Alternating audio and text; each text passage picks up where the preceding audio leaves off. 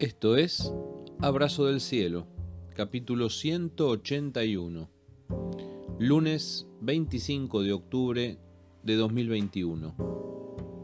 Hoy compartimos el espíritu de vida. Y porque ustedes pertenecen a Él, el poder del espíritu que da vida los ha libertado del poder del pecado que lleva a la muerte. Carta del apóstol Pablo a los Romanos capítulo 8 versículo 2 en la nueva traducción viviente. La semana se inicia con clima de primavera en Buenos Aires. Son esos días que nos invitan a mirar con esperanza lo que queda del año, el canto de los pájaros y el verde de los árboles. Dios nos habla hoy, en primer lugar, de una cuestión de pertenencia. Todos los que han creído pertenecen a Cristo Jesús. Y para ellos, que es decir, para nosotros, ya no hay condenación. Es bueno saber que no somos nuestros, le pertenecemos. Ya que Dios cuida bien a los suyos, podemos estar seguros estamos en buenas manos. En segundo lugar, Dios nos habla de un espíritu que da vida. Para todos quienes han creído por la fe en Jesús, sucede algo muy especial. El poder del espíritu de vida se hace presente y se manifiesta. Es una presencia que lo cambia todo, como la primavera cambia el clima del frío invierno. Dios entibia los corazones.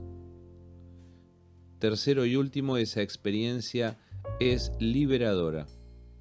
Hemos leído en otra ocasión que donde está el Espíritu de Dios, allí hay libertad. Por lo tanto, toda idea de esclavitud, toda sensación de atadura, opresión y cadenas, eso que Pablo llama el poder del pecado, y podríamos agregar del pecado y de la culpa se rompe. Y a cambio solo queda la libertad que Dios nos da. Es la libertad que Dios les da a sus hijos. Libertad para un pueblo libre, porque es bueno saber que Dios nos quiere libres para la nueva vida que nos da. En conclusión, dos poderes parecen enfrentarse aquí y efectivamente lo hacen. El poder del pecado, que nos lleva a la muerte, y el poder del Espíritu, que nos da vida.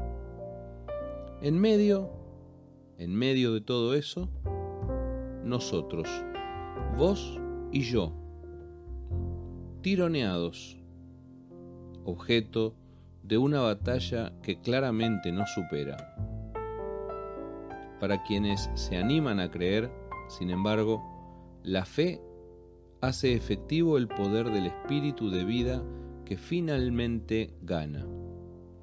Es bueno que sepas que el espíritu de vida triunfa sobre el poder de la muerte. Vida y libertad de Dios, entonces, van de la mano. Por eso, Dios nos hace nuevas personas, nos saca de muerte a vida y de esclavitud a libertad. ¿Cómo no vivir agradecidos? Para comenzar la semana, andemos entonces en una nueva vida y caminemos en libertad, que Dios así quiere vernos. Abrazo del cielo.